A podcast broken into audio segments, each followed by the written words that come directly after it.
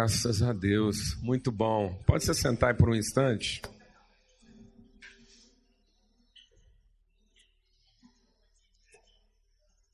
E eu queria convidar você a gente cantar de novo um cântico que a gente cantou aqui, o segundo cântico, porque né, bem em cima daquilo que a gente quer compartilhar aqui essa manhã, que Deus nos leva mais além. Amém? Essa é a nossa oração aqui hoje. É importante entender isso, né? É importante entender que Deus dilata as nossas medidas, Ele expande o nosso entendimento.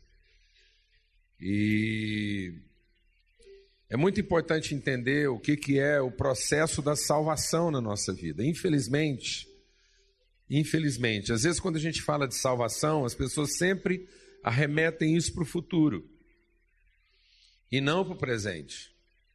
A gente pensa numa salvação só no aspecto espiritual e não no aspecto do nosso entendimento, da nossa compreensão, da nossa percepção da vida. Então a vida é eterna. Então a, a vida que Deus quer nos dar, ela não é futura, ela é plena, ela é permanente, ela preenche todas as coisas. Nele está a vida e a vida é a luz dos homens. Então Deus quer nos ensinar a vida, nos salvar para a vida.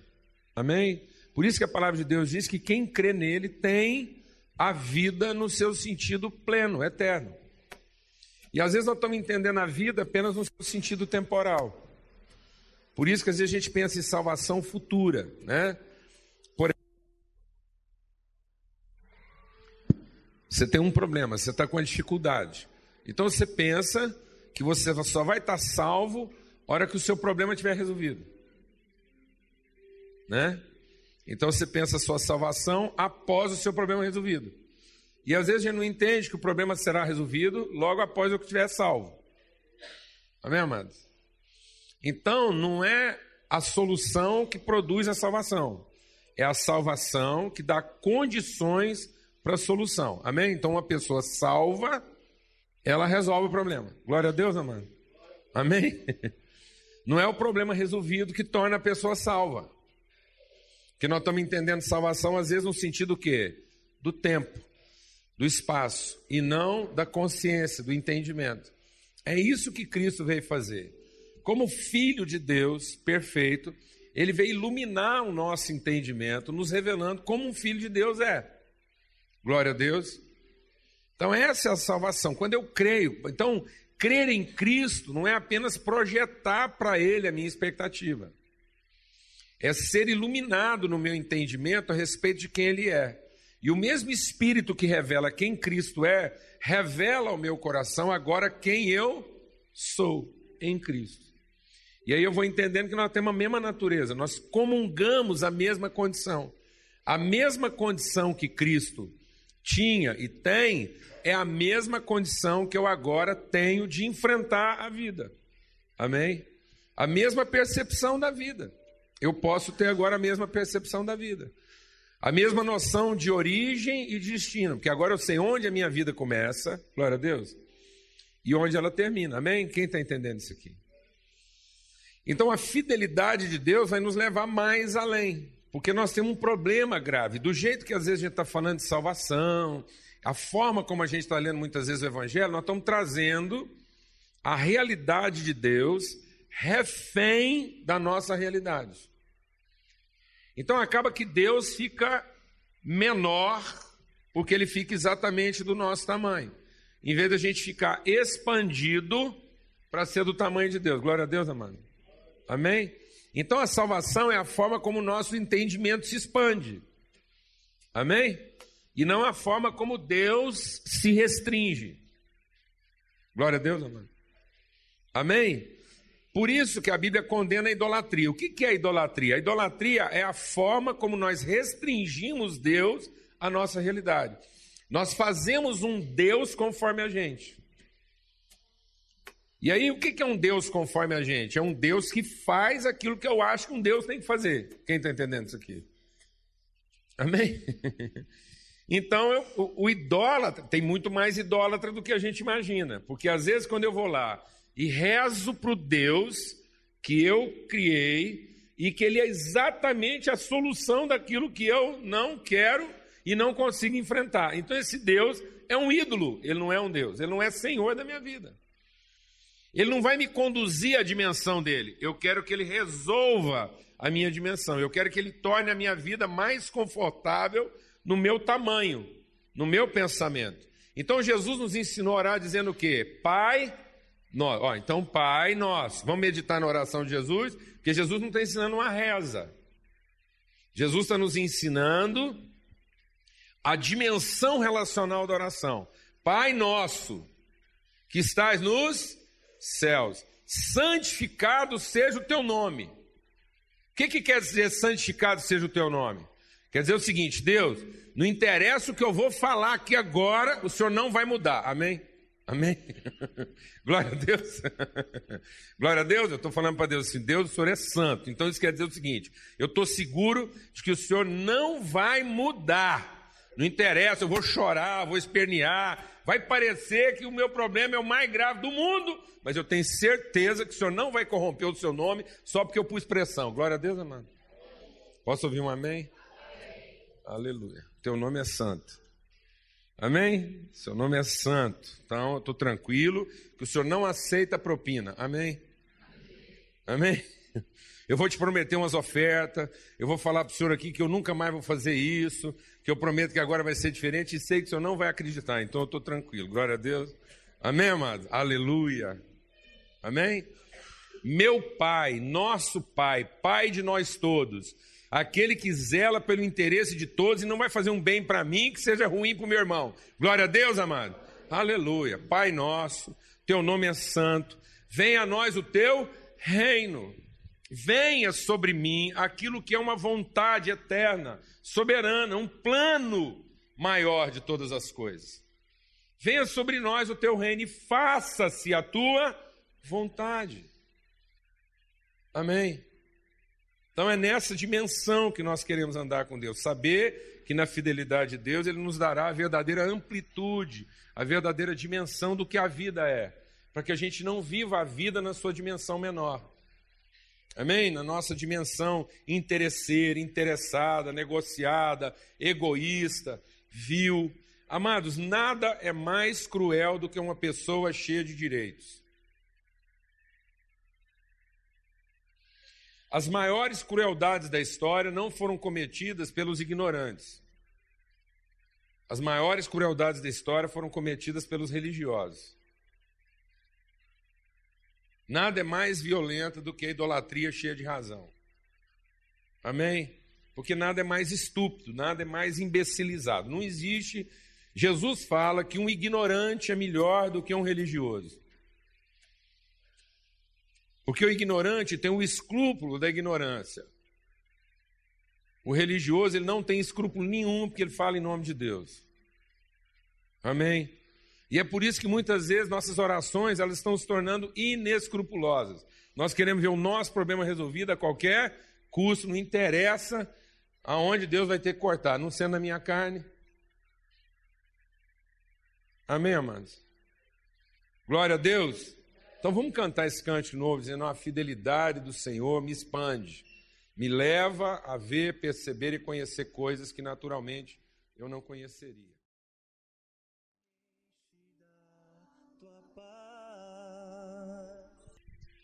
Amém. Senhor, nós te agradecemos esse dia, essa hora e a oportunidade de meditar na tua palavra, aprender, ser instruído pelo teu Espírito Santo. Dilata mesmo o nosso entendimento, ilumina os olhos do nosso coração, do nosso entendimento, para que nós possamos compreender, ó Deus, o depósito, a riqueza, o legado, o patrimônio disponibilizado para que a gente cumpra a nossa vocação. Em nome de Cristo Jesus, ó Pai. Amém. E amém. Abra sua Bíblia lá no Evangelho de João. No Evangelho de João. Esse ano a gente tem focado né, a nossa reflexão, a nossa meditação nisso. Em como nós podemos ser limpos né, na vida, ser limpos no entendimento, para que a gente possa cumprir melhor, correr melhor, alcançar melhor aquilo que é o propósito de Deus para a nossa vida. Como muitas vezes a nossa maneira natural de pensar, ou as coisas que nós fomos adquirindo na nossa vida, né, em termos de hábito, de prática, de costumes, de tradições, como às vezes algumas tradições se incorporam, algumas formas de pensamento se incorporam à nossa vida, a gente não percebe, mas aquilo começa a comprometer, tornar a nossa vida mais pesada, mais difícil. Então, como às vezes a nossa vida, a nossa caminhada, a nossa trajetória está ficando mais difícil por conta de pensamentos e práticas e hábitos, ideias e conceitos que nós estamos adquirindo naturalmente. E como Deus quer nos limpar, lavar, dilatar, ampliar nossa compreensão a respeito de nós mesmos e de propósito. Ele diz: aquilo que está dando fruto, Deus vai limpar, para que produza mais fruto ainda. Amém? Então, todo o evangelho é para produzir essa conversão na nossa vida. O Evangelho de João, então, ele tem um foco muito especial em trazer a nossa compreensão de identidade. É, quem nós somos em Deus. Tanto que o Evangelho de João, ele não se preocupa muito em falar da genealogia humana de Jesus. Ele já vai logo tratar da genealogia divina. E ele entra o Evangelho já dizendo do que é ser essa nova criatura. O Evangelho de João é o novo Gênese da Bíblia. O Evangelho de João é o Gênese é o livro de Gênesis do Novo Testamento, porque ele fala de uma nova criação. Então, o Evangelho de João é para que a gente entenda a vida a partir de uma consciência transformada de identidade. Quem eu sou. Então, o Evangelho de João, ele trata todos os milagres de Jesus de uma forma muito mais subjetiva, muito mais reflexiva. O próprio evangelista, ele diz, olha, os milagres de Jesus não caberiam em livros incontáveis. Nós poderíamos escrever uma quantidade incontável de livros e não caberiam todos os milagres e sinais. Eu fiz uma seleção, João está dizendo, que os milagres que eu relatei aqui, os feitos de Jesus que eu estou relatando aqui, é para produzir uma transformação de entendimento. É para que vocês creiam quem que é o Filho de Deus e para que crendo você tenha vida no seu nome. Mas esse crendo que Jesus é o Filho de Deus, não é crer só que Jesus é, porque ele começa o evangelho dizendo o quê? Ele diz: E todos quantos o receberam, receberam também o poder de serem feitos filhos de Deus, a saber, os que creem no seu nome. Então, quando eu creio que Jesus é o Filho de Deus, e creio tudo que está implicado na vida de Jesus em ser o Filho de Deus, eu creio também o que está implicado na minha vida em ser o Filho de Deus. Por isso que o Evangelho de João é o único evangelho que fala da obra do Espírito Santo que fala de como o Espírito Santo opera na nossa vida, consolando, convencendo e ensinando a respeito de todas as coisas. Amém? É o único evangelho, o evangelho de João, que fala de que Jesus, ao subir aos céus, ele vai derramar sobre nós o Espírito Santo e agora ele vai habitar em nós. O Evangelho de João trata de uma questão teológica muito profunda que os discípulos, no momento em que ele estava ensinando, os discípulos não conseguiram entender. Todos os outros evangelhos falam mais do aspecto objetivo do ministério de Cristo, o que ele fazia. Mas o evangelho de João está ocupado em revelar quem ele é. E da relação mística que nós temos com Jesus. A relação de que agora Jesus não está conosco, ele está em nós. A natureza de Cristo está incorporada na nossa vida. Há um homem interior em nós.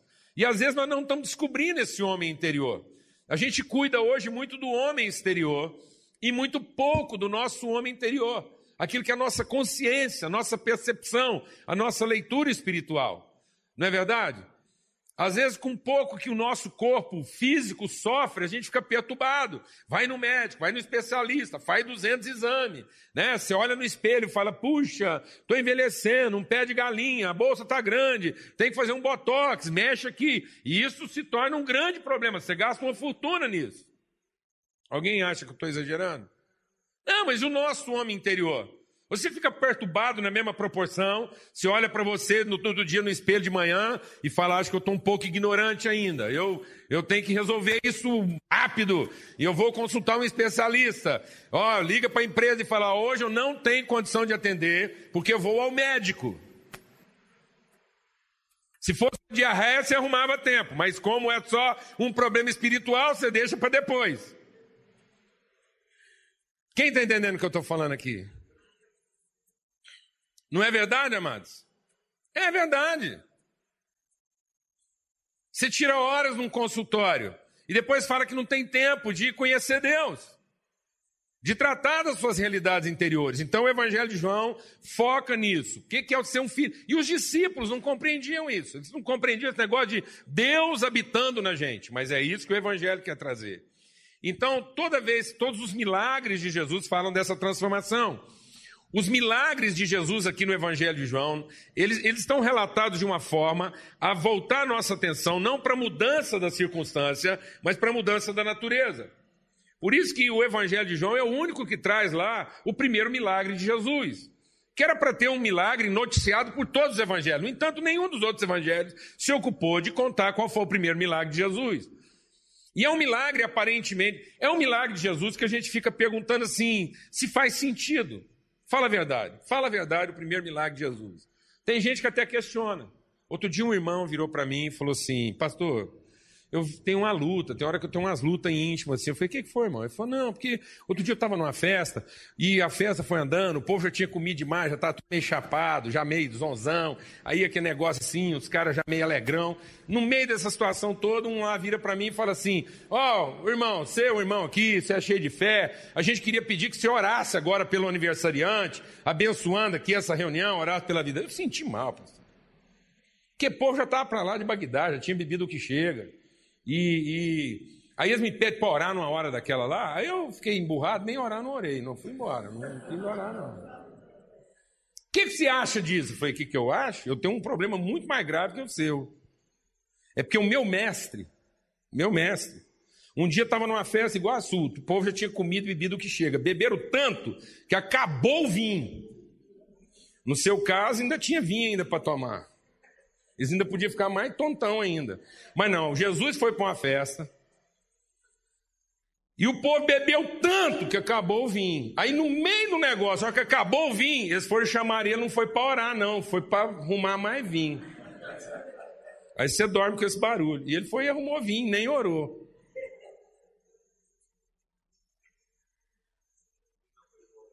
Jesus é complicado, tá vendo? E nem foi embora. Ainda ficou lá para ver o povo beber e o vinho era melhor, aí que o povo bebeu mesmo.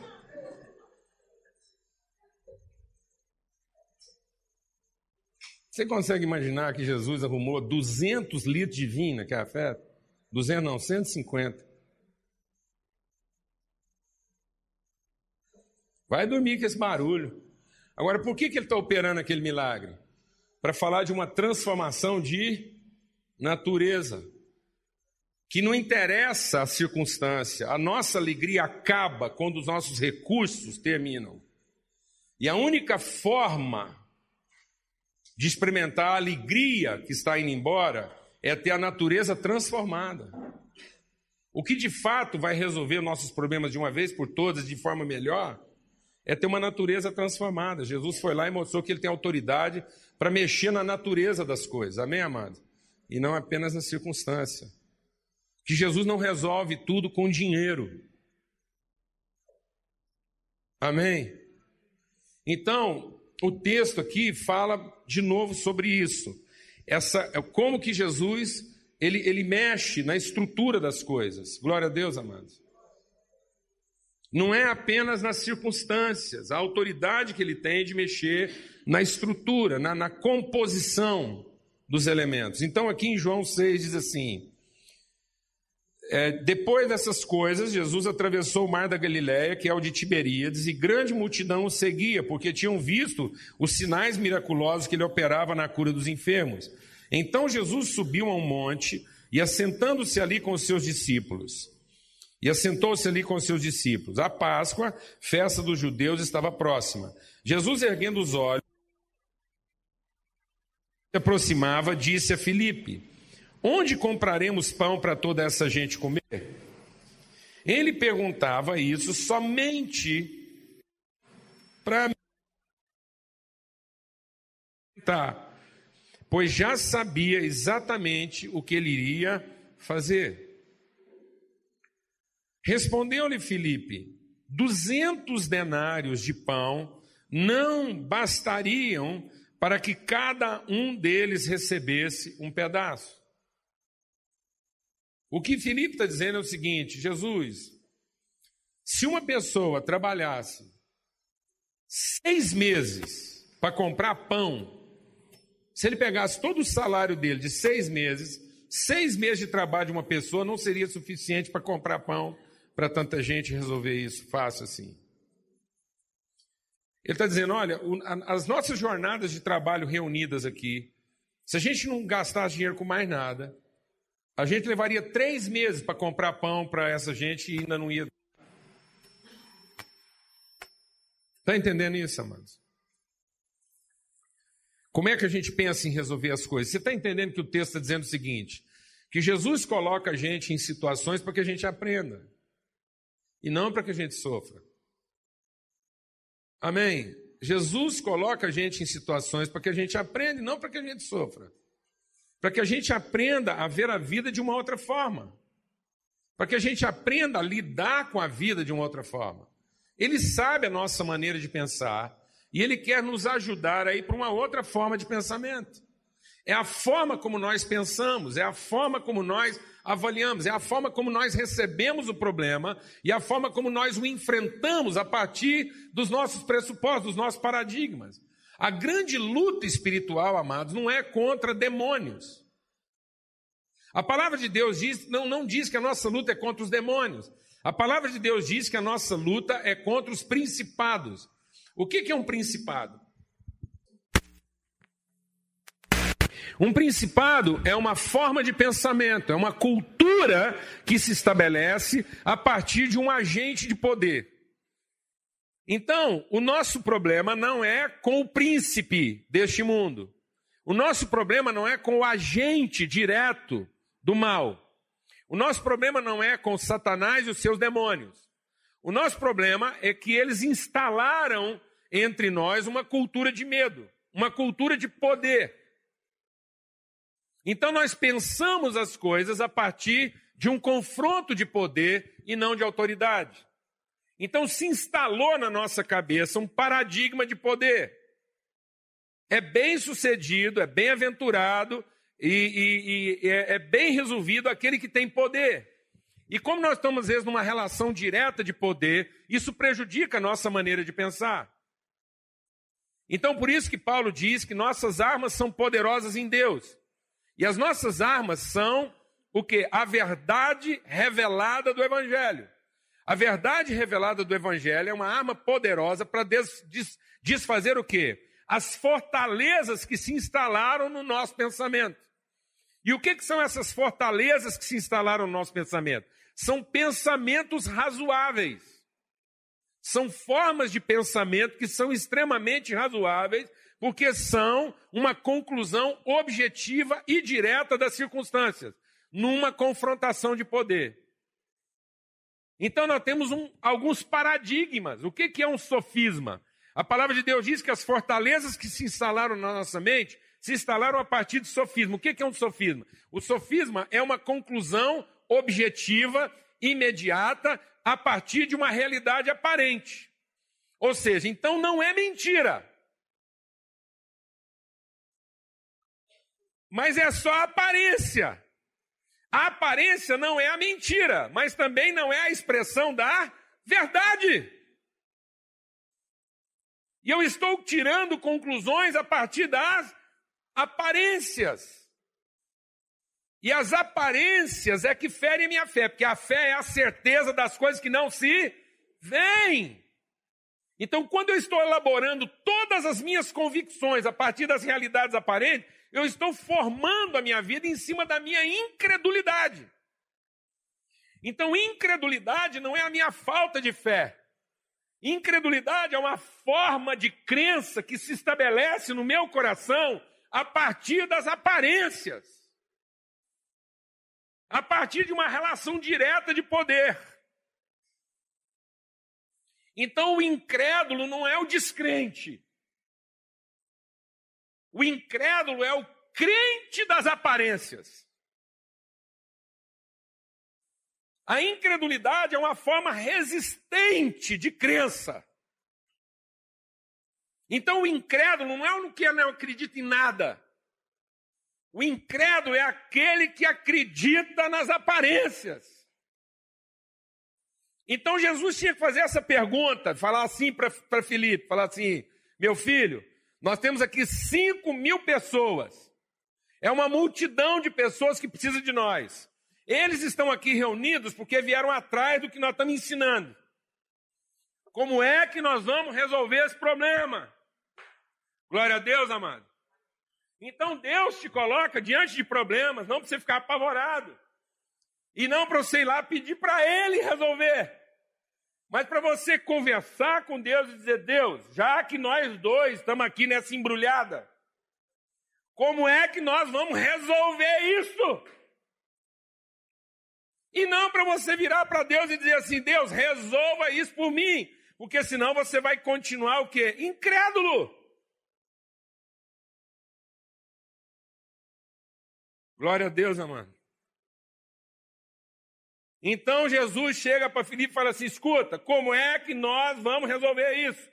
E o Felipe mostra para Jesus como é que ele pensa naturalmente. Ele fala assim: ó, oh, Jesus, eu estou acostumado a resolver meus problemas com dinheiro. Tudo na minha vida eu resolvo com dinheiro.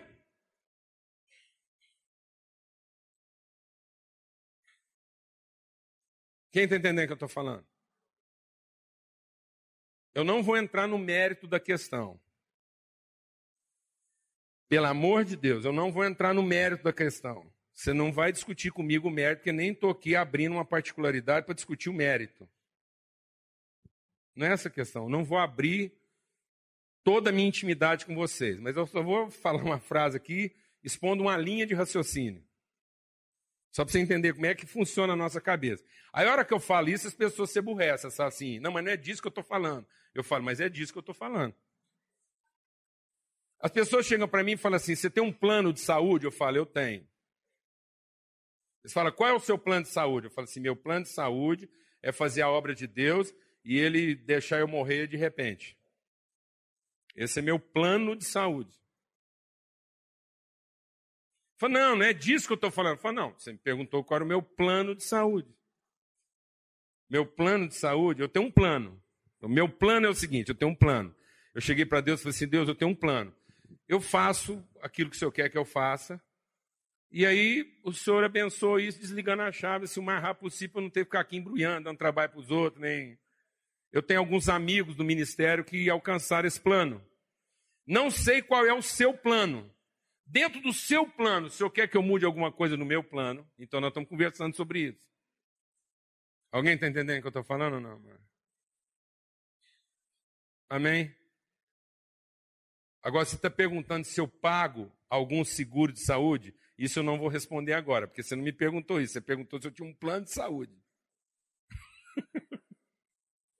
agora, dentro do meu plano de saúde, cabe pagar uma assistência médica? Não sei, se eu não vou te responder agora. Porque também não te interessa nesse momento, tá bom? É só para você entender que às vezes vão entrando algumas coisas na nossa cabeça e você, sem perceber, você já fez um plano. E no plano que você fez, já está condicionado que você vai resolver isso com o quê? Fala para mim, amados. Com dinheiro. Não dava para o seu plano de saúde você conversar com Deus se cabia um seguro de saúde? Você nem conversou isso com ele, você já foi e fez um plano.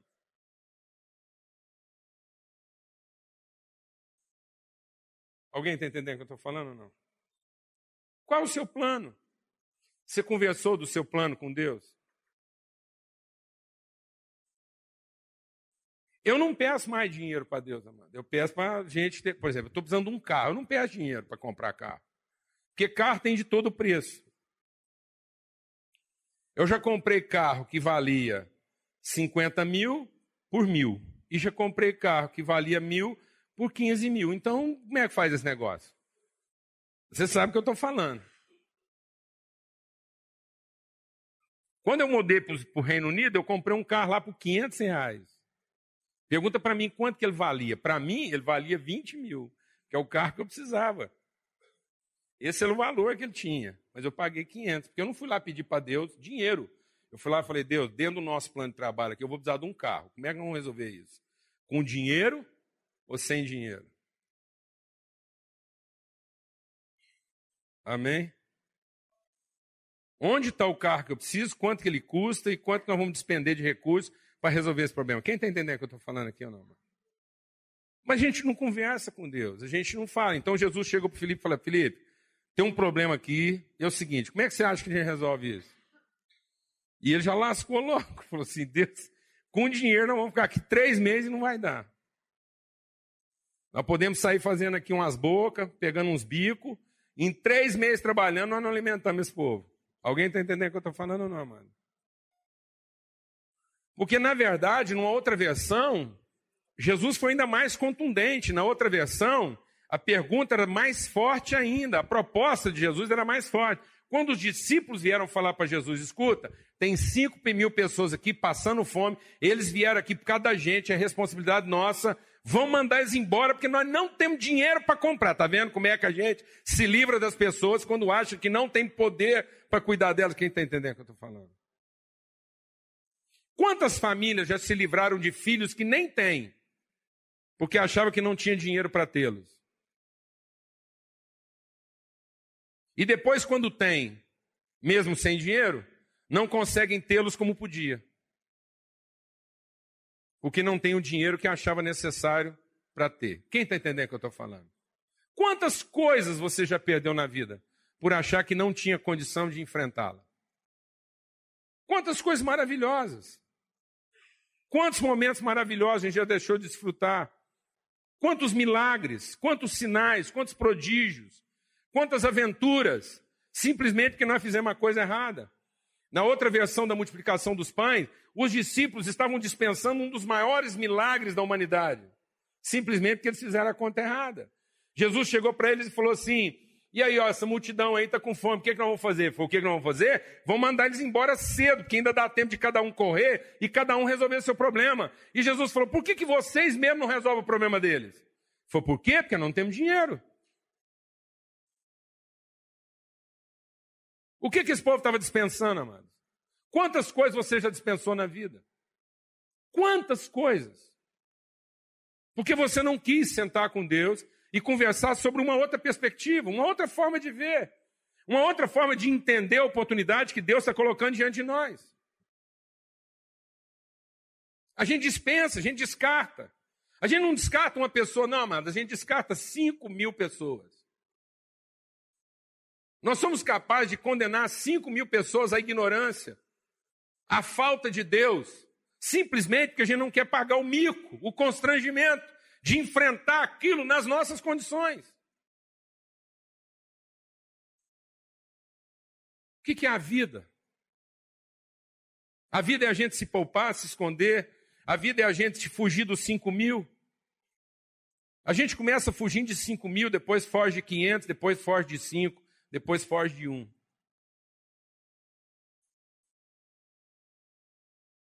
A gente começa fugindo da multidão, foge da família, foge dos filhos, foge da mulher, foge do marido, foge dos amigos. Porque a gente tem medo de ter que, que isso custe alguma coisa. Então Jesus está dizendo: vamos lá, vamos comprar, vamos, vamos resolver, o que, que nós vamos fazer? Ele perguntou: isso somente para experimentar, porque ele já sabia o que iria fazer. Diga comigo, ele já sabia o que iria fazer. Deixa Deus ministrar o seu coração. Quando Deus te enfia numa embrulhada, ele já sabe exatamente como é que ele vai resolver isso. Glória a Deus, amado. Então não apavora, não. Amém? Amém? Deus não permitiu na nossa vida nada que nós não possamos o quê? Suportar. Ele só permitiu aquilo para que ele já tenha o escape. Já viu aqueles mágicos que entram naquelas caixas cheias de corrente, cadeado, trancado, enfia dentro d'água, e o povo, ah, ele não sai mais. Calma, ele vai sair, porque ele sabe exatamente onde é que acaba o negócio lá, está tudo certo. Glória a Deus, amado. Isso é um testemunho. Isso é para que a sua vida fique numa posição melhor e não pior. Toda vez que Deus permite uma dificuldade na nossa vida, Ele vai nos colocar numa posição melhor. E aí Jesus falou assim, e aí ele falou, então o, o, André, o irmão do Simão, disse, olha, nós temos aqui um rapaz que tem cinco pães e dois peixinhos. Mas o que, que é isso para tantos? Amado, deixa Deus ministrar o seu coração. O nosso problema, nós estamos tão focados em poder, nós estamos tão focados em capacidade, que a gente não consegue ver solução nas pequenas coisas.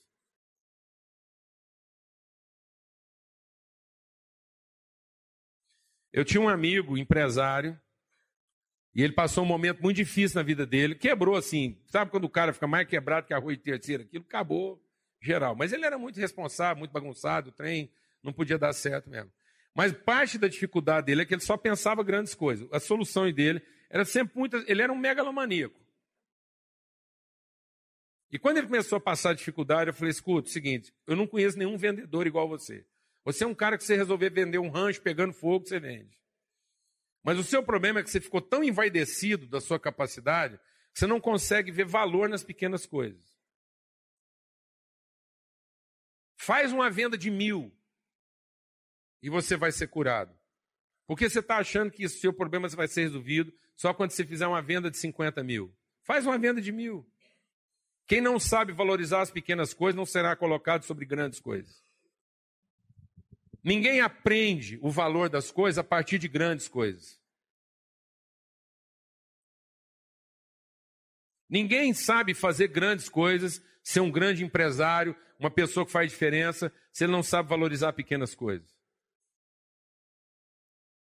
Ninguém se torna organizado numa grande empresa se ele não coloca uma coisa no lugar na casa dele quando ele passa por ela. Não espere ser uma pessoa que faça diferença se você não sabe voltar um copo da sala para a cozinha. Alguém aqui está entendendo o que eu estou falando ou não, amado? Faz muita diferença voltar um copo da sala para a cozinha. E às vezes a gente não sabe fazer isso. Então, os discípulos chegaram para Jesus e falaram assim: Nós temos aqui, uma, um, temos aqui um recurso, mas é só cinco pães e dois peixes. Mas o que, que é isso para tantos? Jesus falou: Calma que eu vou mostrar para vocês. Senta aí. Primeira coisa, tenha um coração grato. Sabe o que está matando a gente, amado? Não é o problema, é a ingratidão, é a amargura, é o ressentimento. A vida não está nos alcançando na sua plenitude, a vida não tem para nós a dimensão que podia ter, porque não há gratidão. A maior parte dos nossos sonhos e projetos estão em cima das nossas insatisfações. Eu converso com pessoas e a maior parte dos projetos das pessoas hoje estão em cima, estão construídos em cima das suas insatisfações, dos seus desejos não satisfeitos. A maior parte, os projetos mais importantes de muita gente que eu conheço hoje, está em cima da sua infelicidade. Em como ele quer resolver a sua infelicidade em cima dos outros. Em cima do trabalho dele. Então ele não trabalha porque ele é feliz, ele trabalha porque ele é infeliz. Alguém aqui está entendendo o que eu estou falando ou não, amado? Ele não casou porque ele é feliz, ele casou porque ele era infeliz. Ele não sai de casa porque ele é alegre, ele sai de casa porque ele é um infeliz que está sendo obrigado a sair de casa para fazer alguma coisa, para ver se no final do dia ele fica feliz. Então, quando Jesus pegou aquilo que Deus já tinha dado e aquilo que era provisão de Deus, ele agradeceu. E é aqui que está a diferença, mas É aqui que está a diferença, porque agora Jesus vai mostrar para nós como é que funciona. Ele deu graças, repartiu com os que estavam assentados e fez o mesmo com os peixes. Quando estavam saciados, ele diz: recolham os pedaços que sobraram, para que nada se perca. Veja que coisa tremenda. Quando Jesus põe a mão numa coisa, quando a gente trata as coisas da maneira correta, aquilo que parecia ser muito pouco, agora sobeja. Deus nunca opera nada na nossa vida a quem ou no limite da nossa necessidade. Você já imaginou isso? Aquilo que antes era um estado de carência, aquilo que antes era um estado de falta, de, de, de, de, de privação, agora é um estado de abundância. Jesus tem que organizar uma coleta para que não haja desperdício. O problema se tornou totalmente outro. Eu tinha um problema de falta, agora eu tenho um problema de abundância. Eu tinha uma carência para administrar, agora eu tenho um superávit. Olha como é que Deus opera na nossa vida quando a gente realmente deixa de agir de acordo com nossa crença e passa a agir pela nossa fé. Eu deixo de agir pela aparência e começo a agir pelo que não é aparente, não é evidente. Há uma mudança radical de paradigma, de referência. E agora aquilo que parecia ser déficit, aquilo que parecia ser insuficiente, aquilo que parecia ser pouco, imediatamente se torna alguma coisa superabundante, é superavitário. Nós estamos falando agora de administrar receita e não de administrar débito. O que está acontecendo conosco? E ele diz: Olha, vamos ter cuidado aí, não queremos desperdiçar nada. Recolheram e encheram doze cestos cheios de pedaços dos cinco pães que sobraram aos que haviam comido. Satisfez todo mundo. O que antes parecia ser um problema insolúvel, a partir de uma solução aparentemente mesquinha, miserável para um problema tão grande. Resolveu o problema de todo mundo e de quem mais aparecesse. Porque consciência de Deus, consciência da fidelidade de Deus, gratidão no coração. Primeira coisa que Jesus fez, quando aquilo que parecia ser pouco, aquilo que a gente murmura, aquilo que a gente se queixa, Deus provê uma solução para nós, Deus apresenta a cura para nós, e a gente se queixa, fala, mas é isso? Não foi isso que eu te pedi. Não é isso que eu quero. Não é disso que eu estava falando. Alguém está entendendo o que eu estou falando aqui ou não, amados?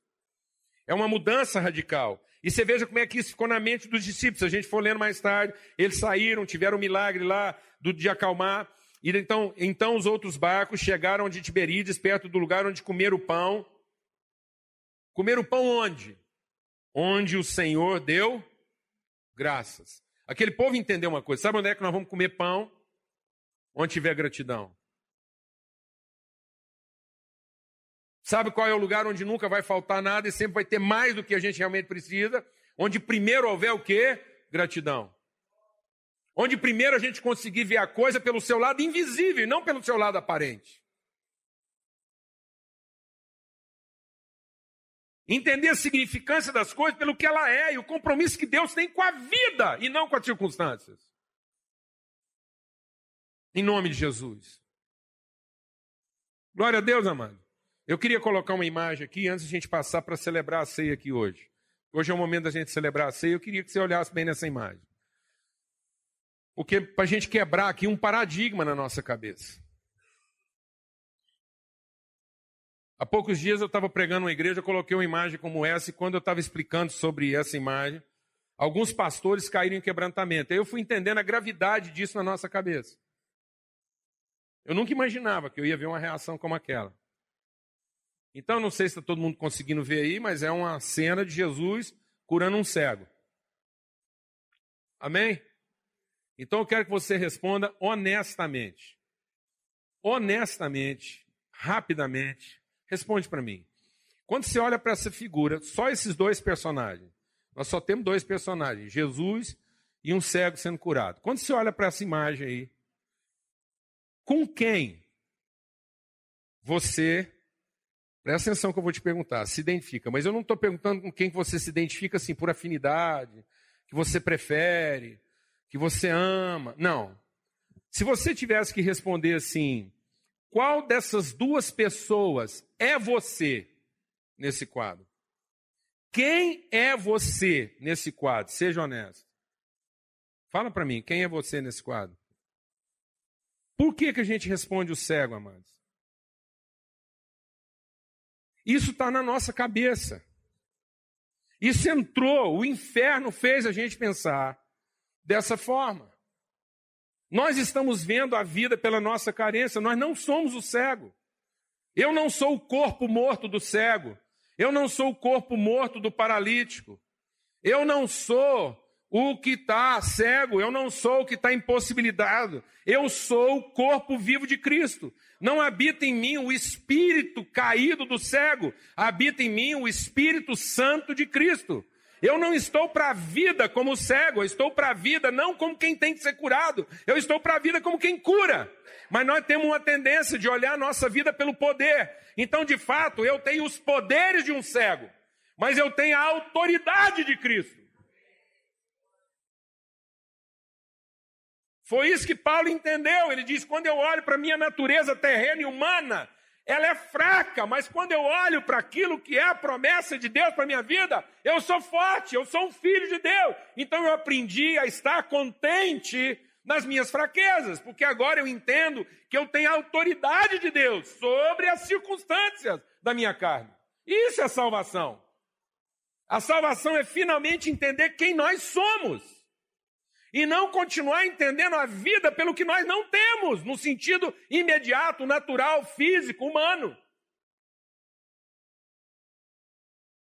Você não é o cego nos seus problemas, você é Jesus nos seus problemas. Ele veio para nos ensinar isso, é isso que ele estava querendo ensinar para os discípulos. Ele estava querendo ensinar para os discípulos o seguinte: vocês não são cinco mil que precisam ser alimentados. Vocês são aqueles que têm condição de do pouco tirar muito para alimentar todos.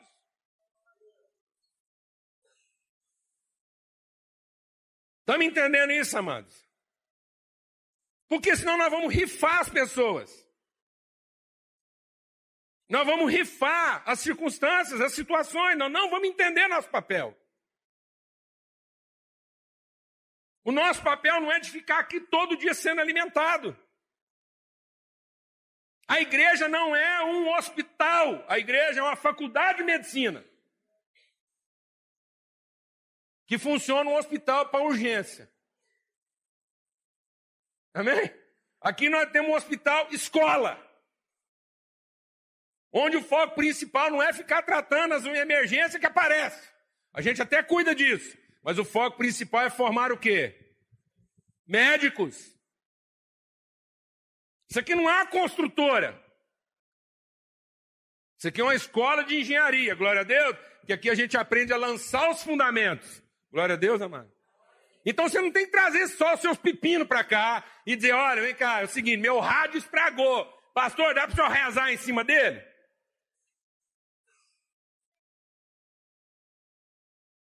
Pastor, meu casamento não funciona. Faz uma macumba em cima dele aí em uma hora eu vou sair daqui com um milagre com o um casamento funcionando. Alguém está entendendo o que eu estou falando ou não, mano? Deem vocês mesmo de comer. Do jeito que nós estamos lidando com as coisas, falta gente. Está faltando gente. Porque os poucos que tem para servir estão passando para o lado dos 5 mil. Agora nós temos 5.012. Alguém está entendendo o que eu estou falando ou não? Pelo amor de Deus, vamos baixar essa conta. Vamos deixar só nos 5 mil. Glória a Deus, amado. Pelo menos 12 estão resolvidos. Vamos sentar todo mundo, vamos dar graça. O que, que nós temos? E a partir daquilo que Deus disponibilizou, nós temos autoridade para interferir na estrutura das coisas. Nós não temos poder para resolvê-las como as pessoas gostariam de vê-las resolvidas. Mas nós temos autoridade para interferir na estrutura delas, de modo que elas se resolvam de uma vez por todas. Amém? Porque elas vão se resolver no nosso coração, na nossa mente, no nosso entendimento. Então Deus não quer te dar mais poder. Você está aqui para aprender a ter autoridade. Você não está aqui para trazer seus problemas para que eles sejam resolvidos do jeito que você gostaria. Você está vindo aqui para aprender a como enfrentá-los, não só para o seu bem, mas para o bem de todos aqueles que te cercam. Para que você não tenha mais medo da vida. Se Deus quiser te dar uma família, não de dois ou de cinco, se Deus quiser te dar uma família de cinco mil, você vai dar conta. Glória a Deus. Amém? E você vai ter um coração grato. Temos que falar isso para essas meninas. Amém? Para a salvação dos avós. Os avós estão morrendo sem neto, porque os casais querem casar só mais tarde, e depois que casa, nem rola para ter filho. A bênção está sendo quebrada. Há uma bênção sendo quebrada. Sabe qual é a bênção? Que um homem bem-aventurado veria seus filhos e os filhos dos seus filhos. E sabe qual é a maldição hoje?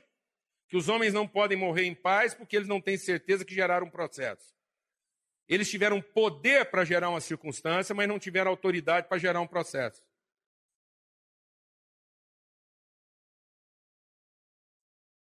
Geraram filhos, mas não sabem se seus filhos são o quê? Férteis para continuar o processo. Quem está entendendo o que eu estou falando? E a bênção está sendo quebrada, roubada de nós. Que conversa. Amém, amados? Amém? Um homem para morrer em paz, ele tem que saber que não gerou um filho, ele tem que saber que gerou o quê? Outro pai.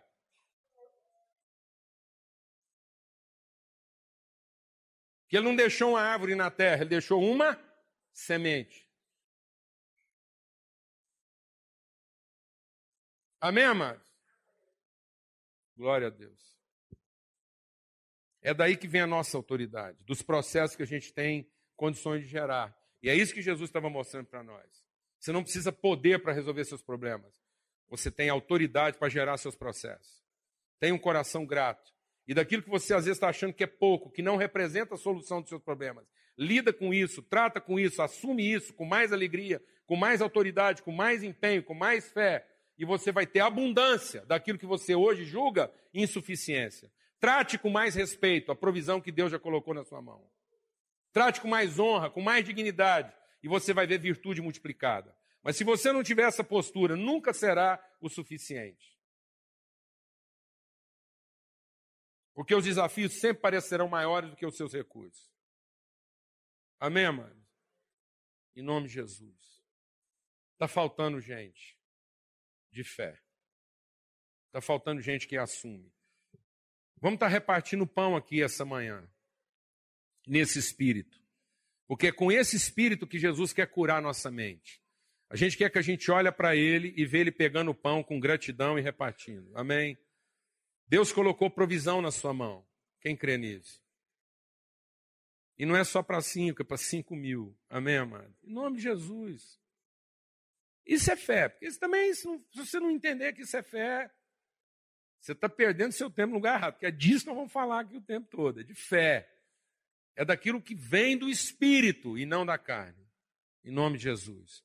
Vamos estar tá dando graça agora e repartindo o pão e o vinho com essa alegria. Jesus tomou o pão e deu graças. Deu graças. Jesus tomou aqueles pães lá, cinco pãezinhos, aquela multidão olhando para Jesus e falar: agora e não foi o poder de Jesus que fez aquilo, foi a sua autoridade. Autoridade. Com o seu poder, Jesus teria mandado uma legião de anjos descer. Com o seu poder, Jesus teria mandado chover maná do céu. Ele já tinha feito isso uma vez. Com o seu poder, Jesus levantava a mão, porque é o que nós estamos querendo. A gente está querendo que Jesus levantasse a mão e falasse que Deus abre as janelas do céu e faz chover maná. Não, Jesus pegou o que tinha lá. O que, que tem aí? Cinco pães, me dá aqui. Deu graças, partiu, começa a repartir. E vamos ver se vai faltar. Amém? Às vezes a gente acha tão pouco que não quer repartir nem com um, nem com dois, quanto mais com cinco mil. E é isso que está nos empobrecendo. As pessoas estão ficando cada dia mais ricas e cada dia mais pobres cada dia mais amedrontadas, cada dia mais assombradas, cada dia mais inseguras. Porque não estão entendendo que a riqueza está na sua autoridade, no que elas representam, e não no que elas possuem. Amém? Eu estou vendo hoje pais e mães cada dia mais formados, diplomas, dinheiro, condição de vida, e cada vez mais pobres, cada vez mais impotentes diante da família, tem medo da família, tem medo dos filhos. Eu, eu fico assim, ama, nada contra, não estou discutindo o mérito. Eu não tenho contra a metodologia, nada contra a metodologia. Mas é, é angustiante você ver uma mãe apavorada diante do filho e confiando esse filho assim, na sua frente, assim, ó. Ela, ela fica apavorada, como se ela estivesse mexendo com uma coisa que não é dela. E colocando na mão de outra só porque a outra tem experiência.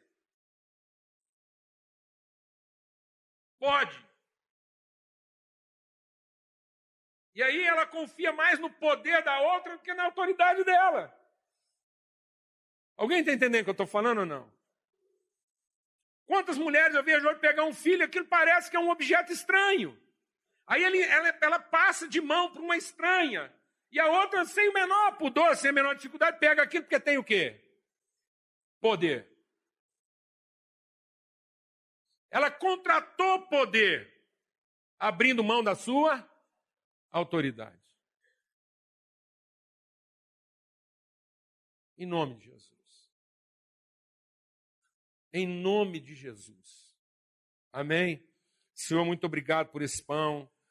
Obrigado pela partilha, obrigado pela provisão, obrigado porque o Senhor, quando pergunta coisas para nós, o Senhor já sabe exatamente o que o Senhor vai fazer. Então nós queremos ter essa conversa, nós queremos aprender com o Senhor como é que nós vamos enfrentar a situação diante da qual o Senhor nos colocou.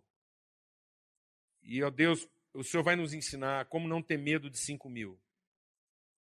Como cinco podem resolver cinco mil. Em nome de Cristo Jesus. Em nome de Cristo Jesus. Amém. Graças a Deus. Vamos repartir o pão.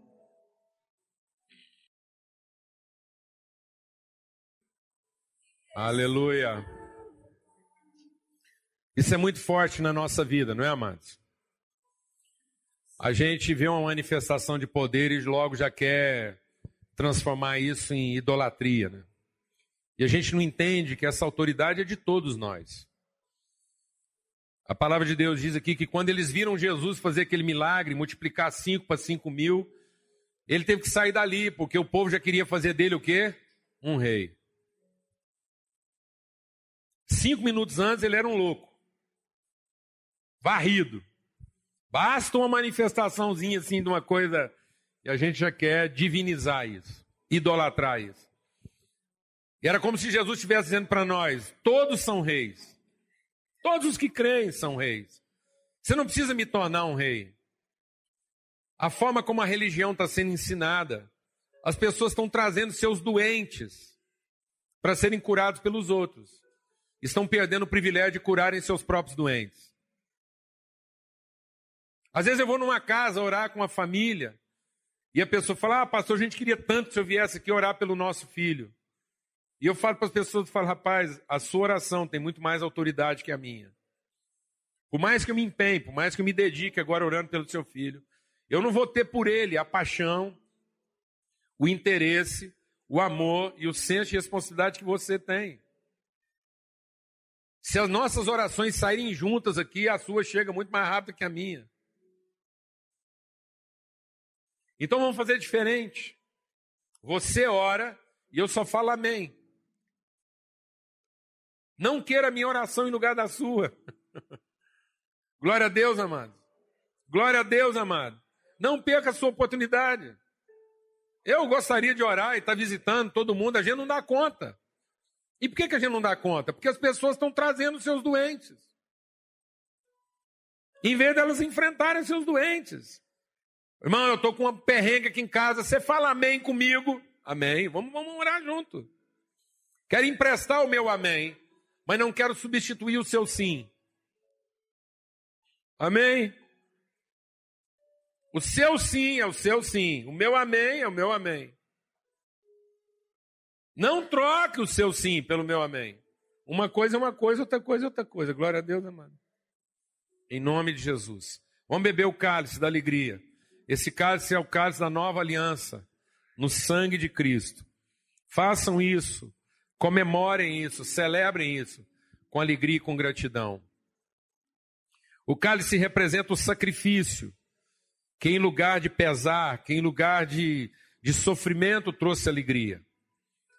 É um sacrifício feito, é um sangue derramado, mas não para perda, não para dano, não para prejuízo, mas para celebração, para alegria, para comemoração. Amém? Em nome de Jesus. Então recebe aí agora. Aleluia.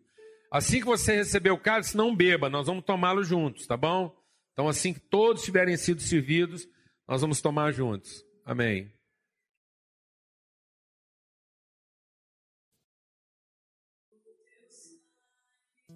Amém. Todos receberam? Vamos ficar de pé, encerrando nosso momento aqui com alegria, com esse testemunho. Amém? Graças a Deus. Você está alegre, amado? Nome de Jesus. Não retroceda, não recue, não lamente, não se queixe, não murmure. A palavra de Deus, o povo às vezes fica muito preocupado. Às vezes a gente está preocupado com algumas coisas que são secundárias. Né? Às vezes a gente está preocupado com a roupa que a pessoa veste.